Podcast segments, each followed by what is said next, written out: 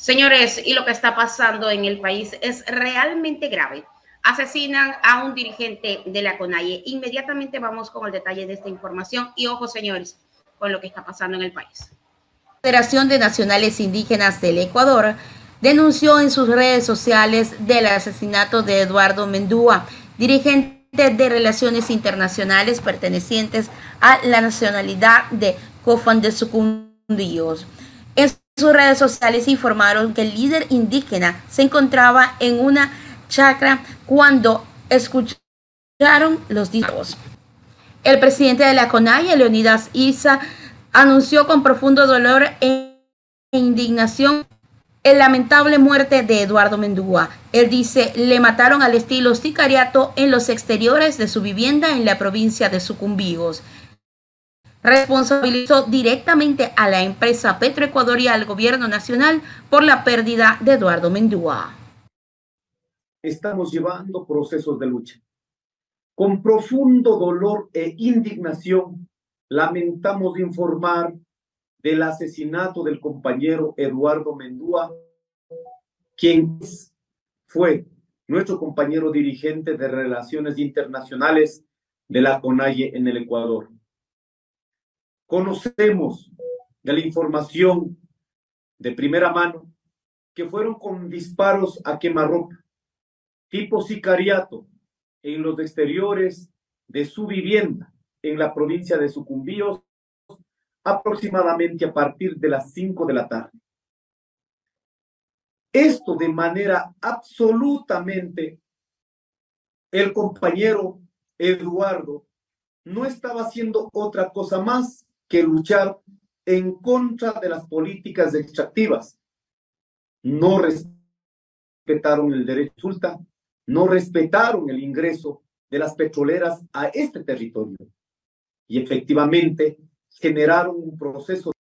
Responsabilizamos directamente a la empresa de Petroecuador, al gobierno nacional, por la pérdida de nuestro compañero Eduardo Mendúa en un momento de conflicto que ha generado con la presencia de estas empresas que no han garantizado el derecho a la consulta previa, libre e informada.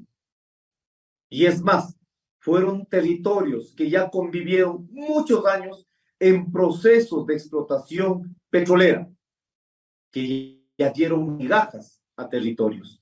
Ahora, lo que estaban buscando los compañeros en esta nueva apertura de nuevos pozos petroleros, lo único que se exigía es que garantice el derecho a la consulta previa, libre e informada, como garantiza la Constitución y la ley. Lo tan lamentable hecho es que ocurre horas después de su participación en primera línea del compañero Eduardo Mendúa en el Consejo Ampliado de la CONAIE a nivel nacional. Y esto nos deja con absolutas sospechas e, e, e, incertidumbre. Este asesinato, si miramos, 10 miembros del Consejo de Gobierno de la CONAIE tienen amenazas. Hemos protegido, hemos dado cuidado. El presidente de la CONAIE tiene seguimiento, tiene cuestión. Dimos a conocer luego de la movilización, hasta el día de hoy, no han sacado esta cámara del poste frente de la casa de la CONAI, donde registran y dan seguimiento minuto a minuto todos los días la casa de la CONAI a los dirigentes y al presidente de la CONAI. Dejamos con absoluta responsabilidad sobre estos hechos al presidente de la República y a todo el poder económico que en este país no quieren entender que hay pueblos que defendemos los derechos lo único que buscan es beneficios económicos y no buscan respetar el derecho de todos y todas. Ahí fueron las declaraciones de Leonidas Isa, presidente de la CONAIE, y la sobrina de Eduardo Mendúa también responsabilizó a la gobernadora de Sucumbíos, a Petroecuador y a Guillermo Lazo por el asesinato de su tío, derivado de conflictos petroleros. Inmediatamente con las declaraciones. Muerto, lo mató, lo mataron, porque todos ellos son cómplices de la muerte de mi tío.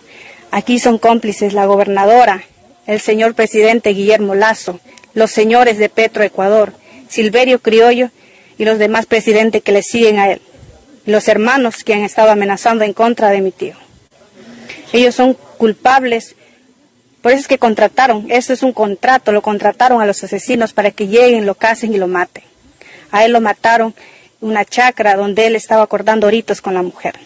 A él lo sorprendieron con una arma y no hubo ninguna reacción, no hubo, no se les escuchó la voz porque no dijeron nada, porque el único objetivo de ellos era matarlo a él. Por eso no atentaron contra la vida de mi tía, que también estaba ahí.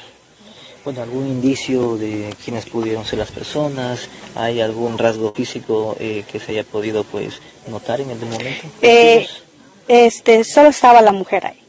Este, ella nos comentó de que eran dos personas.